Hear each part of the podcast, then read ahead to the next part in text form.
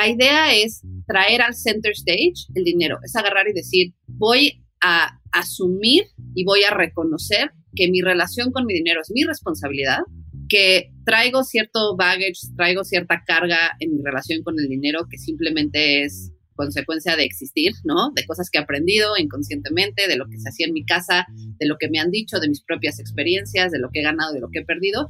Y en lugar de tenerla ahí como, como escondida, voy a reconocer que la relación con el dinero es una relación activa, que es una relación que se desarrolla, que es una relación en la que tengo que trabajar y que todo lo que pasa con mi dinero es mi responsabilidad. Bienvenidos a Rockstars del Dinero, en donde estamos descubriendo que hacer dinero no es magia negra, hacer dinero es una ciencia. Hay una fórmula para crear y hacer crecer el dinero y en este programa la ponemos en práctica para convertirnos juntos en Rockstars del Dinero.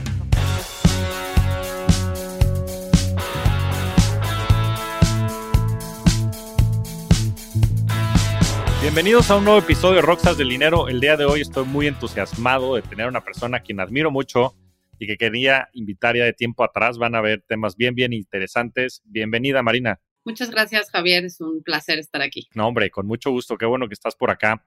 Marina, quería que empezáramos porque nos platicaras un poco tu background. Vienes justo de, platicarnos fuera de audios que, has también estado con muchos de los que de los invitados en un aspecto profesional eres, eres coach y me gustaría que nos platicaras de dónde vienes y cómo es la vida de un coach y la formación de un coach, en específico la tuya, que la verdad es que creo que eres una persona que tienes muchísimas capacidades. Entonces, que nos cuentes un poco de tu background y cómo llegaste a ser quien eres hoy. Muchas gracias. Te cuento, mi background es un poco, eh, pues es el más, el más tal vez tradicional, aunque es el menos común para un coach. Y ahorita te voy a explicar por qué. Yo estudié psicología, la verdad un poco por este, eliminación más que por gusto. Eh, no tenía mucha idea y dije, bueno, pues psicología es un buen punto de partida. Puedo hacer muchas cosas con eso. Pues estudio psicología, siempre, siempre fui bastante ñoña por la escuela, la verdad. Encontraba mucha gratificación en el sistema organizado de la escuela en donde le echas ganas y sacas 10. Entonces, como que esa me la sabía muy bien. Muy ñoña, me voy a estudiar a, a Boston a la mitad de la carrera y me clavo con la neurociencia, me empieza a gustar muchísimo, había eh, unos laboratorios muy interesantes en la universidad en la que estaba. Termino haciendo una maestría en, neuropsicología clínica, porque a pesar de que la investigación me gustaba mucho, yo siempre pensé que quería, quería ver gente, ¿no? Yo quería tener pacientes, quería, quería tener como ese contacto uno a uno. Entonces me voy hacia la parte clínica desde la neuropsicología empiezo mi práctica privada después de la maestría y como que me iba bien, pero no me enganchaba. Sabía que tenía este feeling, ya sabes, ese feeling de que no les dado el clavo todavía, a pesar de que ya había seguido como el caminito que pensaba que tenía que seguir, que era licenciatura, maestría, abrir mi clínica, ¿no? Mi práctica privada. Y en ese momento me invitan a participar en un proyecto para una empresa transnacional para llevar como la misión social de una de sus marcas que tenía una parte de desarrollo de autoestima. ¿No? Esa era como la misión social de una de sus marcas en niñas.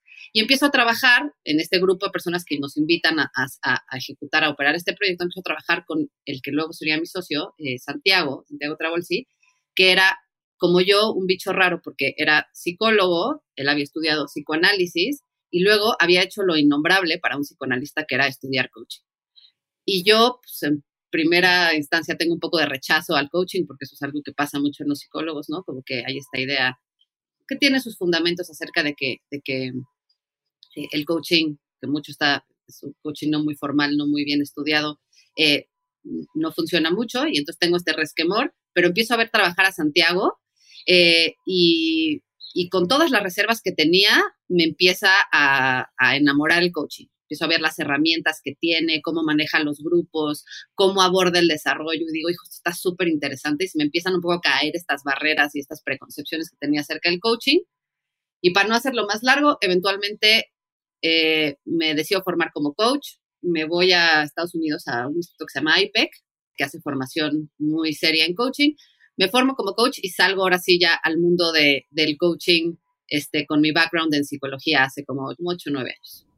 No, pues qué, qué interesante. Y, ahorita le vamos a entrar al tema del dinero porque mucho de lo que has platicado creo que tiene que ver un montón con el dinero. Pero quería que nos, antes, antes de pasar acá, ¿cuál es la diferencia entre la neuropsicología y la psicología. ¿Qué le puedes platicar a la gente de esta diferencia, sobre todo que te dio esta especialización que hiciste y, y lo que crees que puede aportar esto? Las formaciones, las licenciaturas en psicología tienen en mayor o menor medida, dependiendo de la universidad a la que vayas o el plan de estudios o qué tanto puedas tú crear tu propia plan de estudios de acuerdo a tus intereses, un conocimiento básico funcional de neurología, de fisiología, o sea, te dan como la idea de cómo funcionan los procesos eh, biológicos y te permiten en mayor o menor medida entender cuándo una persona que viene a un tratamiento contigo, que viene a, a la clínica contigo, necesita o le vendría bien una visita a un neurólogo o a un psiquiatra, ¿no? Entonces, lo que te ayudan es a entender como conocimiento básico para que puedas referir. La neuropsicología y específicamente la neuropsicología clínica, lo que hacen es que profundizan en estos procesos, ¿no? ¿Cuál es el funcionamiento fisiológico, biológico, neurológico? De manera que puedas no solamente entender para referir, sino entender para tratar. Ojo, tratar no con medicamentos, un, un psicólogo nunca medica, pero para hacer planes de tratamiento que desarrollen también o que atiendan también el factor biológico. Hay excelentes psicólogos que, saben solamente lo básico de neurología, ¿eh? no creas que tampoco tiene que ser un tema, eh, pero para mí era lo más interesante y mi ñoñismo me hizo un poco como decantarme hacia lo que para mí era lo más, este, lo más intenso de la psicología, que en ese momento me pareció que era la neuropsicología. Ya, buenísimo.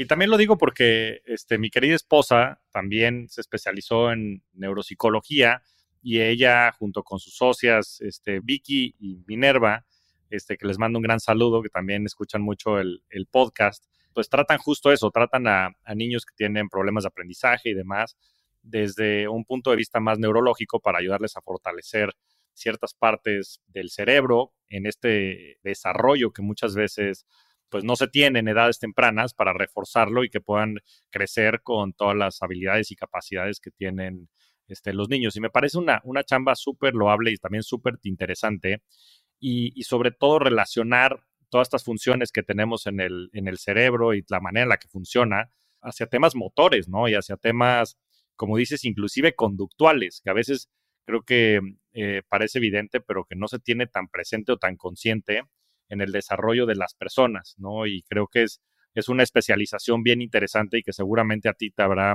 también podido ayudar a complementar muchos de los skills y las características que tienes. Pero bueno, ahora pasemos al tema de coaching. Explícanos de manera general qué es el coaching, qué aspectos de la vida de las personas este, estás acostumbrada a tratar, eh, cuándo te busca una persona, de manera general, que nos platiques un poco más de, la profesión. Esto es, es, una excelente pregunta y ah, es una pregunta básica, pero es excelente porque justamente el coaching, eh, y por eso, por eso genera tanto ruido y mucha gente tiene reacciones como, este, voy a decir, reacciones fuertes a el concepto del coaching, porque el coaching en realidad puede querer decir muchas cosas y eso es bien importante ponerlo sobre la mesa, porque en realidad el coaching por eso también hay coaches deportivos y coaches de muchas cosas, es el proceso y la aplicación de, ciertas, eh, de cierta metodología o ciertas herramientas que permiten llevar a una persona del punto A al punto B. Por eso se llama coaching, como los coaches de caballos, ¿no? Como, como las carretas de caballos. Entonces, en realidad, el coaching puede ser cualquier cosa y eso es, hay que ponerlo sobre la mesa. El coaching, entendido desde el desarrollo personal, es una y aquí voy a explicarlo desde mi, desde mi perspectiva, ¿no? Pero es, es un, un proceso de trabajo de desarrollo personal que tiene la particularidad de estar orientado a generar ciertos cambios, ciertos resultados, ciertas experiencias, ya sea internas o externas. Entonces, el trabajo personal con una dirección. Como terapeuta, como psicóloga, en muchos procesos psicológicos no se tiene o se necesita generar una dirección específica hacia la cual mueves el proceso. Tú puedes ir a terapia porque te dan ganas, te dan ganas de explorar, porque tienes una sensación de que te puedes sentir mejor y quieres simplemente hacer ese, o sea, tener esta experiencia de introspección y de desarrollo. En el coaching hay una direccionalidad. Entonces, hay ciertas diferencias entre, entre el coaching y la terapia en, esa, en, esa, en ese sentido, en donde la idea es que el coach sea un facilitador de un proceso de desarrollo personal a través del cual la persona descubra no solamente a dónde quiere llegar, sino cuáles son las herramientas que tiene para llegar ahí, cuáles son los obstáculos que ha encontrado, ¿no? por qué le resulta importante o le resulta deseoso llegar a ese lugar al que quiere llegar y cualquier otra cosa que pueda surgir en el proceso. Entonces, este proceso de acompañamiento direccionado a través del desarrollo personal. Sí, mira, yo he ido los últimos cinco o seis años a, coaching. Bueno, yo soy un fanático del coaching de todos tipos. Desde que tengo, creo que tres años, voy a, bueno, tres, cinco años, mi madre me va a corregir. He ido a, a terapia, eh, pues más del lado emocional. Eh, después, este, con Klaus Zaragoza, que ya estuvo por acá, también a temas de health coaching y, en fin, ¿no? Y a temas de coaching más del lado personal y profesional durante los últimos cuatro o cinco años. Y para mí es muy natural, ¿no? Es, es como decir, bueno, pues si, si un atleta eh, quiere ser un futbolista profesional, pues tener un coach es algo que le va a ayudar, ¿no? Porque le va a dar estas, como dices, estas herramientas, este toolkit, estos frameworks, estos ejercicios para que se vaya desarrollando, ¿no? Entonces, pues si yo quiero ser la mejor versión de mí mismo en un, eh, espectro personal o quiero ser el mejor profesional dentro de una empresa, pues también me parece como muy natural el, el poder ir a o poder recurrir a personas como tú.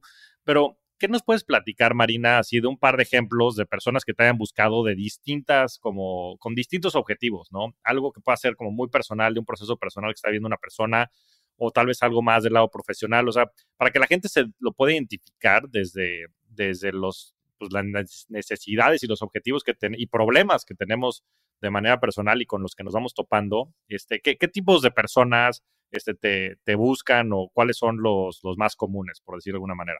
Esto es una cosa, eh, una de las virtudes de, de, mi, de mi chamba, la verdad, que el tipo de persona y el tipo de proceso y el tipo de objetivo es completamente único y, súper cambiante y súper variable. Entonces es muy difícil aburrirte en mi trabajo. Me busca gente que tiene objetivos así ultra, con tu, cuantitativos.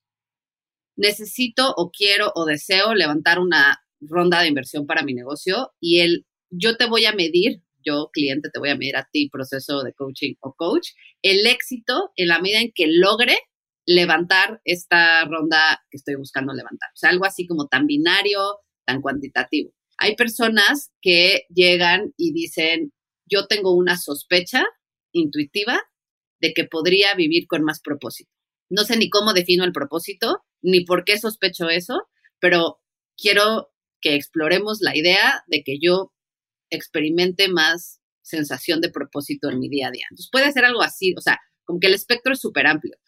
Una cosa que es, que es también muy interesante en los procesos de coaching es que la razón por la que una persona llega, cuando, cuando tú vas al médico, vas al, psicólogo y, te preguntan, ¿qué haces, ¿qué haces aquí? ¿No? ¿Por qué vienes a verme? Esa primera pregunta que te hace este, un profesional de la salud cuando vas a verlo por primera vez, eh, ese chief complaint, esa primera cosa que tú dices, no necesariamente acaba siendo lo que te trata el doctor o lo que te trata el psicólogo, ¿no? Y en el coaching pasa lo mismo.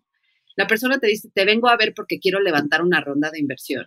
Y cuando le rascas tantito, te das cuenta que lo que hay detrás y los objetivos reales del proceso tienen que ver, un ejemplo, con, eh, con liderazgo, con la construcción de un equipo porque el no poder levantar la ronda es una consecuencia de cómo está gestionando, cómo está creando a su equipo, cómo está comunicándose con su equipo, ¿no? Y por eso no está pudiendo levantar la ronda. Entonces, eso es importante poner sobre la mesa, porque a veces las personas como que nos, nos destanteamos cuando llegamos a trabajar sobre un objetivo y luego nos damos cuenta que estamos trabajando otras cosas. Pero la primera cosa que puede hacer un proceso de coaching por la persona es clarificar dónde están las verdaderas áreas de desarrollo para que las consecuencias que estamos buscando se den. Pero el coaching trabaja sobre la causa, no sobre la consecuencia. Una de las maneras de darnos cuenta si estamos en un proceso de coaching profundo, un proceso de coaching que realmente está promoviendo el desarrollo es que no se está quedando como en la capa superficial, ¿no? No está trabajando la consecuencia, está atendiendo a la causa. Entonces, eso es. La verdad es que el coaching puede servir para todo tipo de inquietudes de desarrollo. Pues no puedo coincidir más, Marina. La verdad es que creo que, o por lo menos así ha sido mi historia, desde ver temas puntuales, como decías, de temas que pueden ser más tácticos dentro de la chamba, hasta temas más de transformación personal, de identidad, de liderazgo, en fin, ¿no? Creo que en, mi caso siempre ha habido una razón por la cual tener presente a mi alrededor, a, coaches y gente que me ayude, pues porque para mí también es natural, ¿no? Siempre este, dos cabezas piensan más que una y yo creo que también con las herramientas y las experiencias, aprendizajes y demás que tienen profesionales como tú, pues siempre va a haber mucho que aprender y que crecer. Antes de continuar con esta gran conversación en Rockstars del Dinero, quiero preguntarte algo. Imagino que has intentado tramitar algún tipo de tarjeta corporativa con un banco. ¿Cómo te fue con eso? ¿Qué tal tu experiencia? Muchas personas consideran este tipo de trámites como recuerdos poco placenteros, engorrosos y por lo general malas experiencias para obtener algo que es muy necesario y a veces hasta urgente. Para situaciones como esa, quiero hablarte de Jeeves. Con Jeeves, olvídate de los procesos lentos y tediosos para acceder a tarjetas de crédito y financiamiento para tu empresa. Regístrate en tryjeeves.com. Esto es T R Y J W E S.com. E ingresa nuestro código referido que es Rockstar. Y en cuestión de días tendrás tarjetas de crédito físicas y virtuales ilimitadas para todo tu equipo junto con una plataforma de gestión de gastos, así como también opción a capital de trabajo y créditos de crecimiento. Recuerda, nuestro código referido es Rockstars. Los founders de las startups de mayor crecimiento como Justo, Kavak y La House lo saben y por eso usan Jeeves. Y ahora vamos a entrarle al, tema del dinero, porque lo platicábamos antes también de entrar a micrófonos, ¿no? Y yo creo que el tema del dinero, pues es una constante, sobre todo porque creo que la mayoría lo tiene inconsciente, ¿no? Es bien difícil saber cómo, o sea, por lo menos ser consciente de cómo te relaciones con el dinero, de las implicaciones que esto tiene. Y me imagino que ha de salir mucho en todos tus coaches. ¿Cuál ha sido tu experiencia, pues en general, dentro de tu profesión con el tema del dinero? Es un tema interesantísimo porque eh, es uno de los pilares de nuestra identidad de nuestra relación con el mundo, de nuestros intercambios de valor con el mundo, de nuestros intercambios de valor con las personas que queremos, que nos resultan eh, cercanas e importantes, de nuestros intercambios de valor con nosotros mismos. Nuestra sensación de merecimiento se expresa mucho a través del dinero, nuestra valía se expresa mucho a través de cómo, nos, cómo interactuamos con el dinero. Entonces, el dinero es, un, es como un metatema, o sea, tiene garritas en todas las otras áreas de nuestra vida pero es muy raro que alguien salga a trabajar su relación con el dinero de manera proactiva, a menos de que lo haga desde una experiencia de carencia, de decir, tengo que salir a trabajar mi relación con el dinero porque no tengo, porque, porque carezco de él. Y algunas veces cuando eso sucede, sucede de manera como reactiva y buscando quick fixes. Entonces, que alguien quiera trabajar como su relación con el dinero simplemente por la curiosidad que le da o por un deseo este, así como auténtico de decir, híjole, qué tema tan interesante, es poco frecuente. Entonces, lo que acaba pasando en muchos procesos de coaching es que eh, el tema del dinero aparece en los diferentes objetivos, en las diferentes áreas que vamos trabajando, ¿no? Porque el dinero, como que it plays a role, tiene un papel en muchas de las cosas que hacemos. Si decidimos cambiarnos de trabajo, cómo nos relacionamos con nuestras parejas, cómo le damos amor a nuestros hijos, eh, cómo, cómo atraemos talento a nuestra empresa, cómo extraemos valor de los diferentes como, como players de, de una situación. En realidad, acabamos hablando de dinero, pero acabamos hablando de dinero que siempre entra como por la puerta de atrás, pero es uno de los temas más tratados.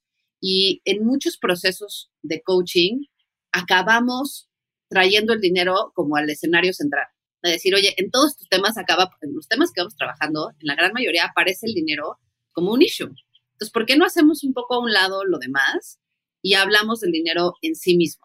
Y esos son procesos, Javier, que acaban siendo no solamente profundamente interesantes tanto para, para mí como para la persona importante en, este, en esta relación que es el coaching, sino sumamente transformativos. Sí, y, es que el dinero es, central muchas veces en nuestra vida, nos guste o no nos guste.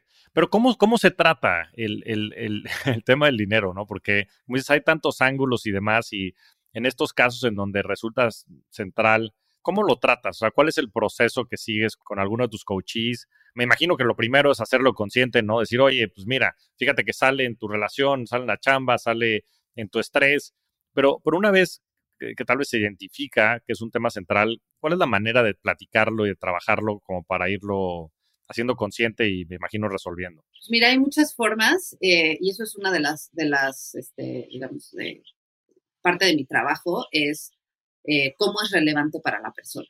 No necesariamente la manera en que me hace sentido a mí es la manera en que le hace sentido a la persona que tengo enfrente. Y entonces hay varias formas. Entonces, el dinero en realidad, o la manera en que a mí me sirve pensar en el dinero para poder realmente servir al proceso de la otra persona, es que pienso en el dinero como si fuera energía. Y no me refiero a energía hippie, ¿no? Así de las energías del, universo, que todo bien con eso, pero no, no estoy hablando de eso en este momento, sino como energía, es decir, el dinero es potencial.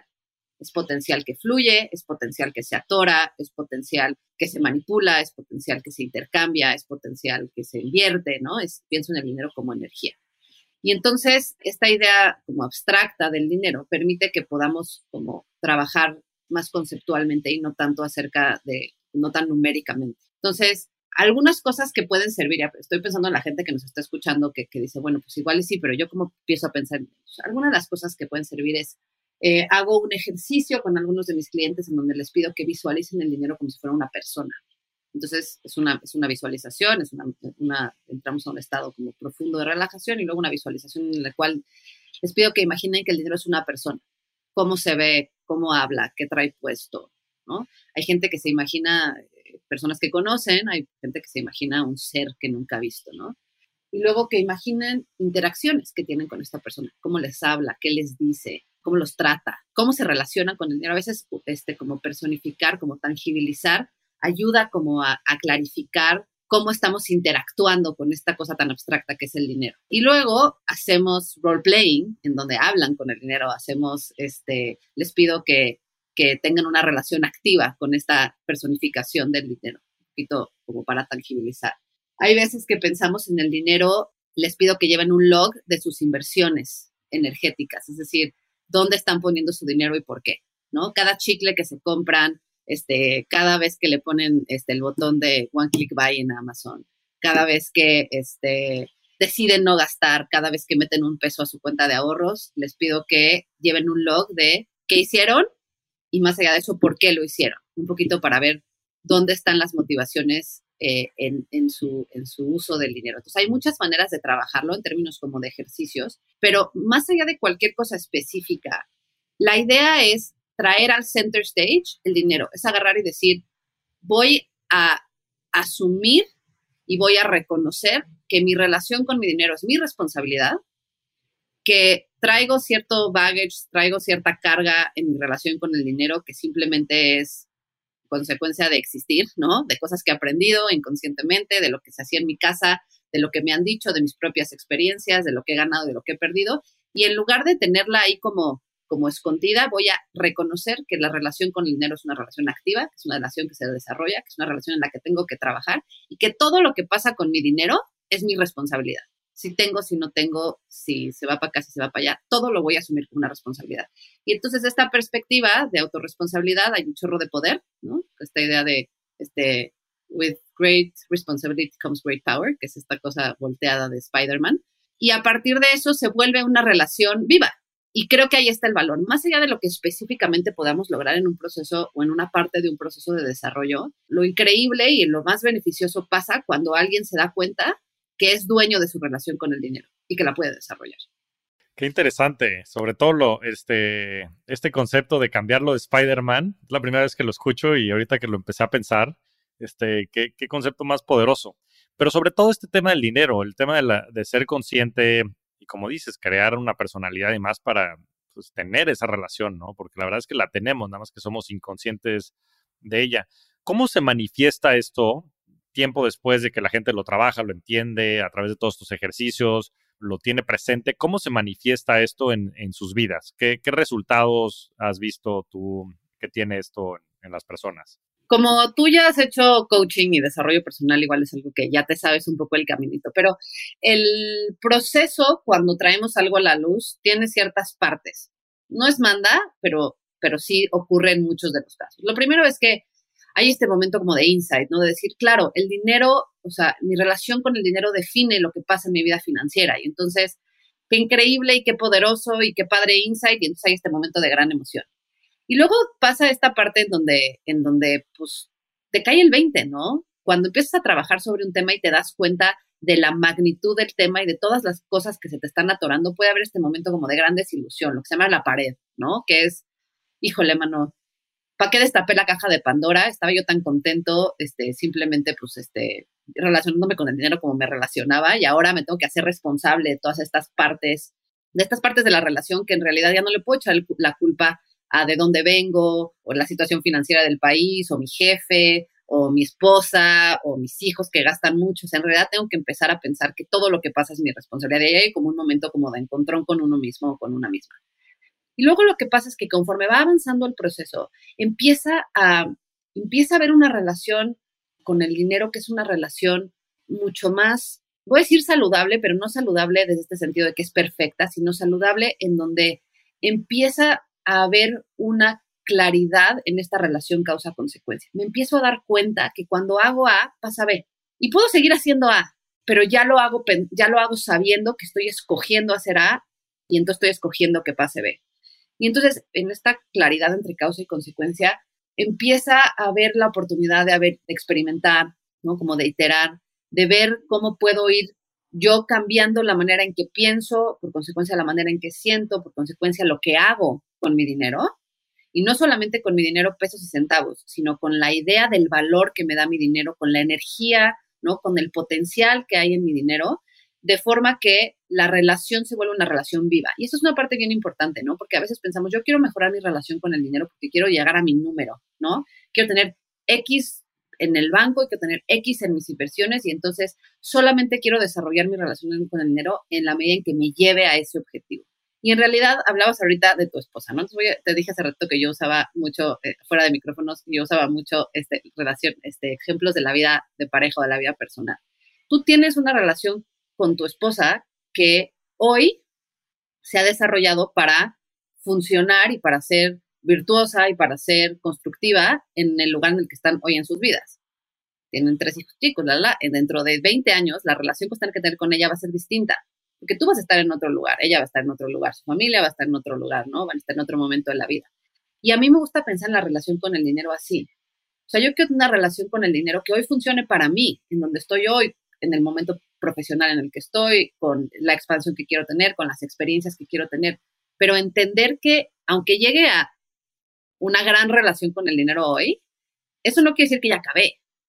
Conforme yo vaya cambiando y vaya cambiando mi manera de relacionarme con el mundo y el tipo de valor que quiero intercambiar con el mundo, mi relación con el dinero se va a tener que ir adaptando y va, a tener que desarrollar para atender a ese, a ese crecimiento mío o a ese cambio mío. Entonces, este es como, en resumen, ¿no? Como el, el, caminito que seguimos, ¿no? De el, híjole, qué fuerte darme cuenta que la relación con el dinero es mi responsabilidad, ¿no? No sé ni por dónde empezar, pero cuánto potencial a llegar al punto en donde dices, estoy en una relación viva, en una relación consciente y en una relación responsable con el dinero y el poder, lo increíble que se siente el saber que tienes ese poder de relacionarte con el dinero en tus términos, que es una sensación deliciosa. Sí, mira, ya hasta me cambiaste el chip, porque me había quedado mucho con la idea de que tu relación con el dinero, como decías en esta visualización, pues era la que era, ¿no? Y en fin, pon la cara de, de quien quieras, pero la realidad es que creo que tienes toda la razón. O sea, al final del día también conforme vas teniendo nuevas experiencias, conforme vas teniendo nuevas necesidades, nuevos objetivos, esa relación se va transformando, como se transforman las relaciones de pareja, porque pues al final del día pues van creciendo y las necesidades también de la pareja y de, ¿no? de la familia, cuando empieza a haber hijos y demás, empiezan a ser otras. Y se me ocurre lo siguiente, Marina, a ver si, si nos puedes hacer este walkthrough. ¿Por qué no nos platicas tu experiencia personal, ¿no? Y desde el momento en el que como que fuiste haciendo tú presente o, te fuiste haciendo consciente de que existía este, pues, esta conciencia del dinero y, cómo, lo viviste tú desde un punto de vista personal, ¿no? Porque creo que por lo menos para mí fue, pues ya estás chavo y estás en la universidad y te quieres ir a echar relajo y pues medio que no te, no te importa mucho el dinero y conforme vas teniendo ciertas necesidades, sobre todo este, formando familia o creciendo o teniendo negocios, ¿no? O ya siendo autónomo desde el punto de vista este, financiero, pues van cambiando tu relación con el dinero. Entonces, platícanos hasta el punto en el que quién era el dinero cuando lo conociste y cómo se ha ido transformando hasta lo que hoy percibes como el dinero? o esta relación con el dinero. Es una gran pregunta y el timeline va así. Nuestra relación con el dinero, la mía y la de todo el mundo, empieza en donde nacemos, ¿no? En donde, en donde, en donde llegamos al mundo. No con la situación financiera de nuestra familia, sino con el entendimiento y la relación con el dinero que tiene nuestra familia, ¿no? En mi caso, yo vengo de, de, de dos situaciones y de dos, de dos vidas diferentes. De parte de mi papá, de refugiados, ¿no? Catalanes, que además no sé si la gente sepa, pero los catalanes son los codos de España, ¿no? Todos los chistes de gente coda, no basta, son los catalanes, y con justa razón. Entonces vengo de no solamente catalanes, sino catalanes refugiados que llegaron, ya con una maleta, y del otro lado, la familia de mi mamá eh, es francesa, con eh, la, la, relación con el dinero muy típicamente francesa desde la elegancia, ¿no? Y desde este understated elegance que, que, que tiene, se tiene que que ver el dinero de una manera elegante. Y entonces ahí está, está este como clash cultural muy importante en mi casa. Y la relación con el dinero para mí surge con algunas, algunas preconcepciones y ciertos aprendizajes que hice conscientes mucho más tarde, ¿no? Estos aprendizajes tienen que ver con em, el dinero sirve para, para comprar seguridad, ¿no? Entonces el dinero existe y se valora en función de la seguridad. Finalmente toda mi familia pues era nueva en México y habían venido por situaciones de inseguridad y entonces pues el primer valor, la primera cosa que comprabas con dinero es seguridad, ¿no? Un poco como habla Pablo Sánchez, que ya es uno de tus invitados del podcast, ¿no? Para mí, para mí eh, había este entendimiento de la seguridad, que es lo que comprabas con dinero, y también eh, de manera más sutil, dos aprendizajes eh, muy, pues, muy perversos que luego he dedicado bastante tiempo en desaprender. La primera es que el dinero solamente se intercambia por trabajo duro, pero trabajo duro a nivel medio de autoexplotación. La única manera de hacer dinero es llevándote al límite del esfuerzo. Entonces, eh, aprendizaje, te digo, perversón, que ahora he trabajado mucho en, desarticular. Y la segunda, que también es, una cosa muy nociva que aprendí, es que el dinero corrompe, ¿no? Entonces, que tener demasiado, aquí yo estoy haciendo comillas en el aire porque lo que sea que signifique esto para ti, pero que hay un punto, un punto de inflexión donde si tienes más que ese dinero, te corrompes. Y pues así salí al mundo, así viví mi infancia, así viví mi adolescencia.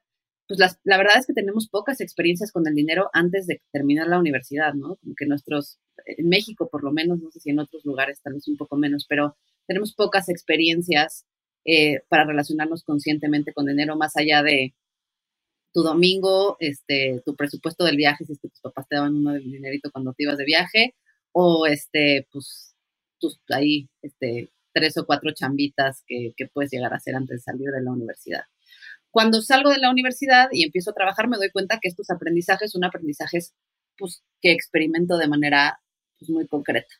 Entonces, tengo que trabajar muchísimo, siempre con esta idea de llevarme al límite del trabajo empiezo como a, darme cuenta que juzgo a la gente diferente de acuerdo a la cantidad de dinero que tienen, no desde una perspectiva como de más dinero mejor, sino una perspectiva de esta persona, en mi opinión, tiene mucho dinero, ¿no? ¿Dónde está el peine? ¿Dónde está su maldad? ¿No? Que es un poco la concepción que yo había, que yo había entendido. Y afortunadamente, em, y siempre buscando mucho el valor de seguridad, pero con una relación un poco extraña con el valor de seguridad, Javier, porque y esto puede ser algo que, otras personas se, identifiquen. El valor de seguridad era una cosa que yo había aprendido, pero que no me traía nada de placer. Entonces tenía esta relación como medio, que a veces todavía me sale medio de bandazos, ¿no? Entonces, mucha seguridad y luego como no me daba placer el, el generar seguridad con el dinero, un bandazo de así, usar mi dinero para el placer cualquiera de las, sus expresiones, ¿no? Eh, lo que sea que en ese momento de mi vida me resultara placentero, pero casi como vengativamente, súper reactivamente, ya sabes, como de seguridad, seguridad, seguridad, seguridad, cero seguridad, puro placer. Y entonces bandeaba mucho.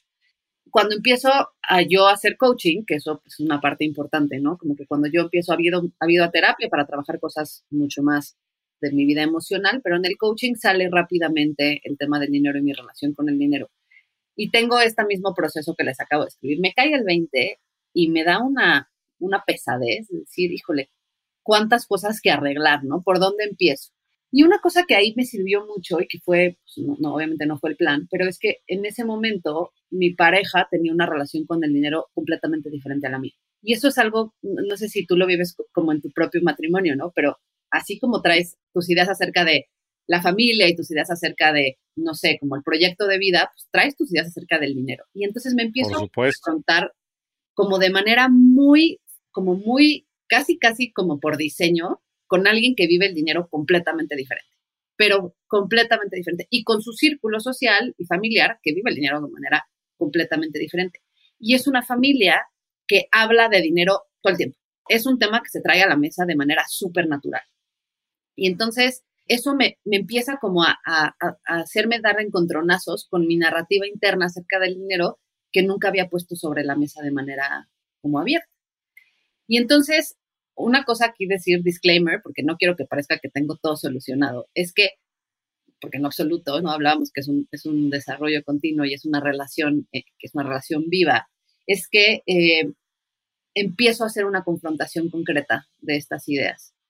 Y al hacer una confrontación concreta me empiezo a dar cuenta que efectivamente cuando me esfuerzo, porque es un fuerce, a cuestionar cómo pienso acerca del dinero, y entonces empiezo a sentirme diferente con relación al dinero, empiezan a cambiar los ceros en mi cuenta ¿no? Como esta cosa como decir, sí, mira, sí pasa, y el dinero en ese sentido es súper noble, porque pues es, es una manifestación que se puede tangibilizar, ¿no? Tú puedes contar el impacto de tu cambio de mentalidad.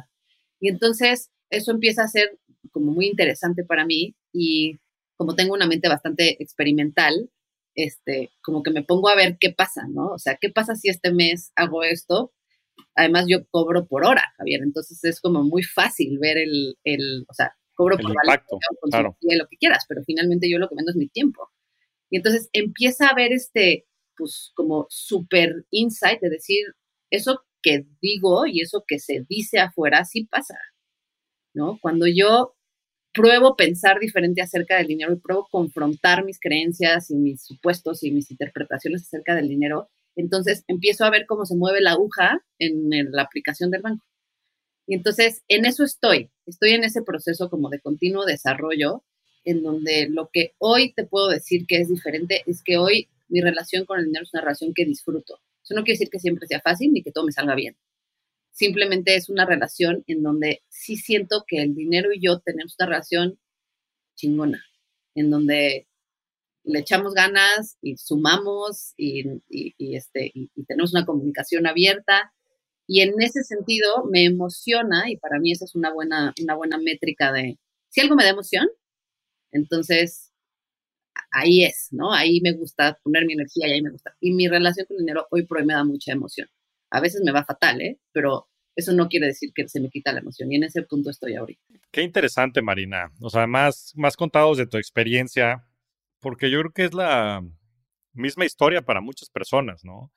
Pues muchos de, de nuestros papás y demás, pues la experimentaron el dinero pues de múltiples maneras y las, las circunstancias y las consecuencias les llevaron a manifestar ese dinero con nosotros de múltiples formas, como tú decías en tu caso, con temas de, seguridad, en otros muchos temas de control, ¿no? Yo creo que era bastante común en las familias en las que nacimos, por la época en la que nacimos, que el dinero también sea un medio de control, pero pues cuando no se habla de él, pues no se hace consciente y cuando no se hace consciente, pues no se puede medir y cuando no se puede medir, no se puede mejorar, ¿no? Entonces, qué, qué interesante tu experiencia, sobre todo esta última este, faceta en la cual, pues hablar abiertamente de él, darle el tabú, que creo que es algo muy común, te permite también experimentar y eso te ha permitido cambiar tu relación misma con el dinero que tú concebías de una manera muy, muy distinta. Y, yo creo que es un gran reto para la gente porque, porque el dinero sigue siendo tabú, o sea, este, es una realidad. Y si no empezamos a hablar de él y si no empezamos a medir la manera en la que nos relacionamos con él y hacerlo presente, va a ser bien difícil de cambiarlo. Pero buenísima tu reflexión. Hablabas ahorita del control. Y eso es bien importante. O sea, lo que no se habla te controla. Cualquier cosa que tú estés tratando de barrer, eh, meter abajo del tapete, lo que le estás dando es poder. Poder de controlarte y poder de controlarte además por la tangente, o sea, por, por, por la puerta de atrás. Entonces, justo uno de los, de los ejercicios como más interesantes que hacer, y esto es una cosa que igual si alguien quiere aquí este, tu reto, si decides aceptarlo, es decir, durante las próximas semanas, no sé, el próximo mes, eh, voy a hablar de dinero con la gente, este, con mi gente de confianza, ¿no? Tienes que salir a hablar de dinero con todo el mundo, pero, pero hablar de dinero me refiero, y esto es una cosa como, es de, es de mala educación hablar de montos, ¿no? Y entonces creamos esta sensación de te dice, no, es que es una suma considerable. Y tú dices, ¿qué será una suma considerable? Bueno, ¿no? la conversación cambia cuando alguien le dices, no, pues es que cuesta un millón de pesos. Y entonces ya se habla de, de, de, lo que estamos hablando. Y claro que un millón de pesos para ti, para mí, pueden significar cosas diferentes, pero no importa, ya estamos hablando de, de lo mismo. Estamos, estamos creando consenso entre tú y yo acerca de lo que estamos hablando, aunque tu impresión y la mía pueda ser diferente. Y entonces, una de las, de las cosas que si alguien se, se va a lanzar a, a, hacer cambios, puede tratar de hacer, es, ¿qué pasa si hablo de dinero como si fuera cualquier otra cosa? Y entonces me atrevo a, usar, a, ser específico, me atrevo a decir lo que realmente opino, me atrevo a pedir opiniones, ¿no? Porque es como de, no, yo no le puedo pedir una opinión acerca de mi vida financiera a alguien porque entonces tengo que contar cómo está mi vida financiera me atrevo a decir, tú tienes una pregunta que me harás al final del, del conversación, ¿no? De cómo están tus inversiones. Realmente ofrecer esa información, preguntar. Empiecen por personas con quienes tienen confianza, pero es bien interesante cómo incluso nuestras relaciones más íntimas, ¿no? ¿Cuántas parejas no saben cuánto tiene el otro en su cuenta de banco? No saben dónde tiene invertido el dinero, no saben en qué se lo gasta, ¿no? Entonces, empezando por nuestras relaciones cercanas, ¿qué pasaría si empezamos a hablar de dinero con punto y coma. Buenísimo. Yo invito a todos a que, a que le entren al reto. Un mes de hablar de dinero con su círculo cercano y, se van a sentir liberados porque tienes toda la razón. Este, lo, lo que no se habla te controla y, además de manera inconsciente y de manera hasta burda porque pues sí, hay que ponerle nombre y apellido a las cosas y hay que comunicarlas. Si no existe esa información, difícilmente vamos a poder pedir ayuda, tener alineación con nuestras parejas, con nuestros amigos, con nuestro círculo cercano. Me encanta. Este, a ver si la gente se, apunta al reto de hablar, por, de hablar de dinero por un mes con su círculo cercano y a ver, a ver si eso empieza por cambiarles la vida. Oye, Marina, ya se nos está yendo el tiempo y nos podemos quedar aquí platicando horas, como lo hemos hecho en otros espacios. Eh, quería pasar a la parte de preguntas rápidas. La primera es, ¿cuál es tu libro favorito? Mi libro favorito es, eh, es una novela, a mí me gusta mucho leer novela, leo mucho por mi chamba como temas de desarrollo y temas de negocio, y entonces mi placer máximo es leer ficción. Mi novela favorita se llama The Signature of All Things. Es una novela de Elizabeth Gilbert, que es la más conocida por haber escrito Eat, Pray, Love, pero esta es una novela. Me encanta porque está muy bien investigada, tiene un poquito de ciencia que es ñoño y llena mi corazón. Y es un libro en donde la vida emocional de los personajes es muy rica, muy compleja. Y esos son los tipos de libros que me gustan mucho. Ya, pues buenísimo. Qué bueno que, que hayas dicho una novela. A veces nos hacen falta más novelas en este, en este podcast. ¿Cuál es tu podcast favorito, Marina? ¿Qué te gusta escuchar? Eh, mi podcast favorito es, hijo, me gustan muchos, pero creo que el que más frecuentemente me hace pausar y sacar un cuadernito o hacer una nota en mi celular es el podcast de Brené Brown, se llama Dare to Lead. Tiene una una calidad de invitados impresionante y ella tiene una manera de hacer preguntas que creo que eh, genera muchísimo valor. Estuvo en pausa un poco ahora con este, la polémica de los podcasts y la libertad de expresión, eh, pero me parece que ya lo retomó. Se llama Dare to Lead. Buenísimo. ¿Cómo se ve tu portafolio de inversiones, Marina? Eso es una cosa muy interesante porque justo está en un proceso de, transformación. Eh, en mi valor de seguridad máximo, eh, la mayoría estaba en una cuenta de inversión de muy bajo riesgo. Ahora eso se ha, cambiado y ha cambiado en dos direcciones. Ahí sigue como el 50%. Luego acabo de meterme, incursionar al mundo de las criptos por fin, después de que un número muy importante de mis, de mis clientes hablan de criptos. Este, y aquí pues me había, tenía la limitante que tiene mucha gente, que es la sensación de incomprensión, ¿no? Es muy difícil aventarte y ha sido un ejercicio muy, muy interesante porque es aventarte entendiendo que hay muchas cosas que todavía no entiendes y que eso está bien. Y eso para mí ha sido como un ejercicio muy, muy retador porque justamente la sensación de control, la ilusión de control, que es primer hermana de la seguridad o de la ilusión de seguridad, este, se ha visto muy retada. Y entonces ahora tengo una parte en cripto.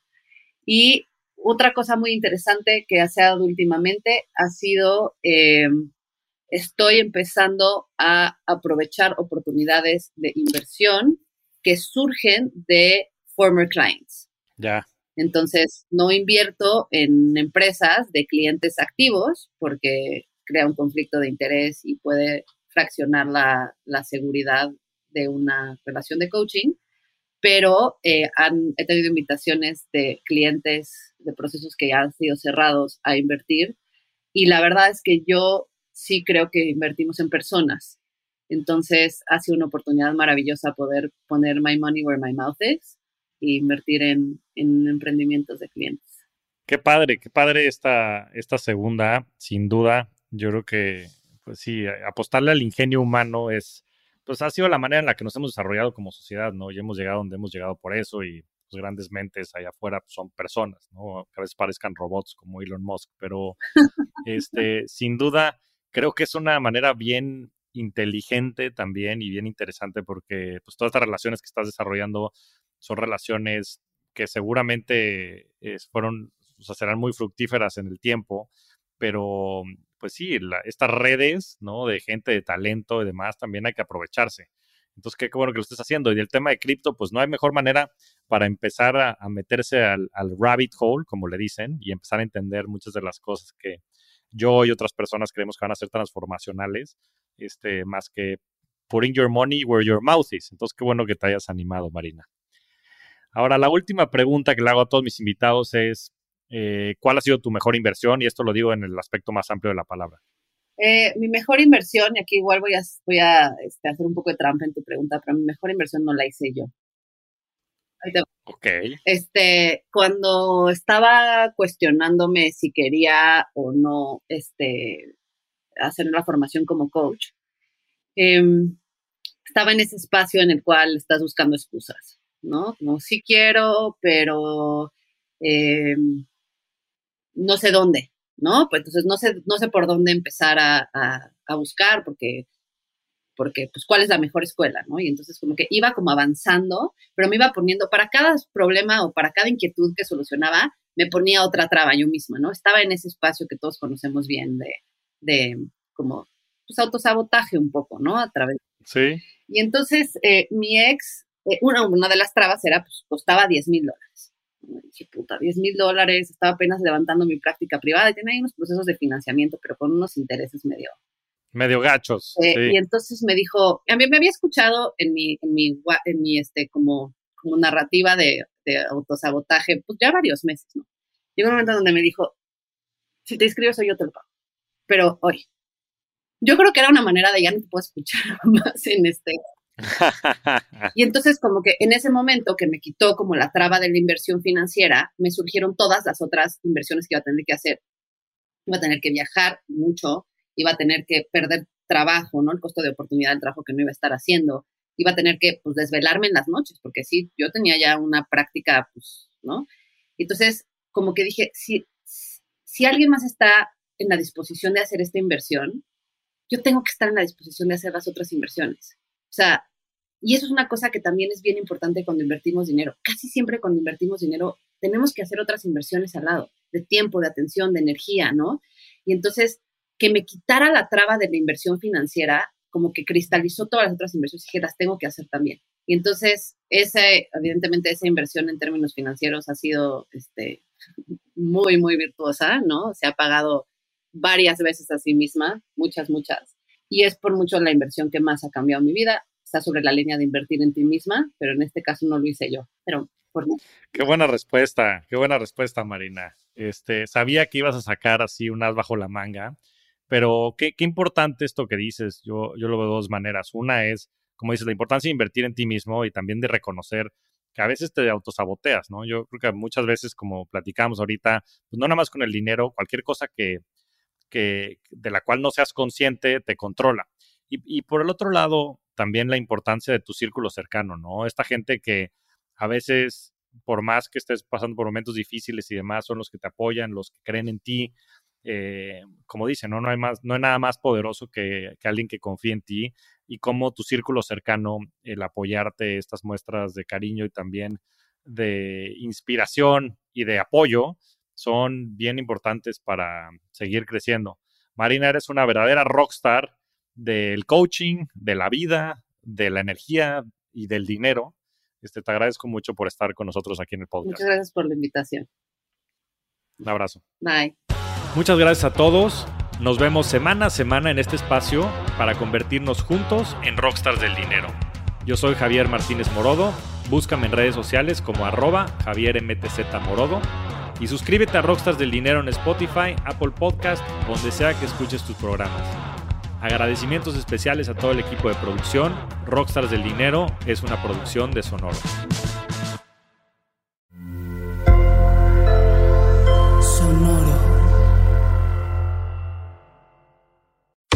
Cuéntame de economía. Nueva temporada. Nuevas voces. Cuéntame de economía. Podcast que hará tu vida financiera más sencilla. Sencilla. Si tú eres de los que no sabe cómo ahorrar, qué subió de precio y por qué, cómo sacar un crédito o cómo entender el Temec, Cuéntame de economía es para ti. Aquí te lo contamos sencillo y a la carta. Cuéntame de economía para que la economía y el dinero no te hagan sufrir. Un episodio nuevo cada lunes en todas las plataformas de podcast y el canal de YouTube de Expansión.